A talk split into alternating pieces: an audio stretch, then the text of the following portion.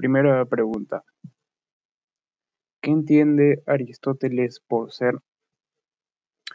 Para Aristóteles, el ser humano forma parte de la naturaleza y por lo tanto debe ser estudiado como un capítulo más de la física. Esto muestra a la teoría ilemórfica, que significa que Aristóteles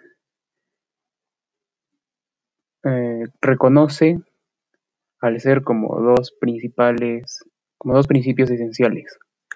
Uno es la materia y el otro la forma. Segunda pregunta.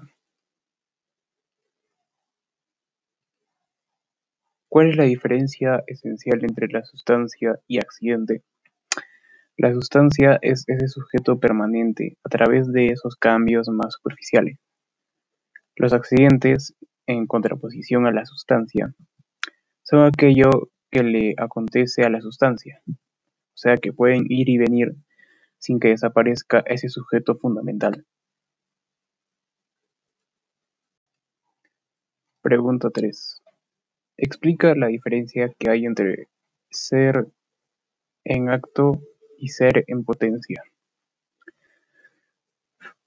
El acto es la actualidad de una cosa o de un ente, que significa la realización y perfección, mientras que la potencia es pura posibilidad en algo, por ejemplo en las cosas materiales.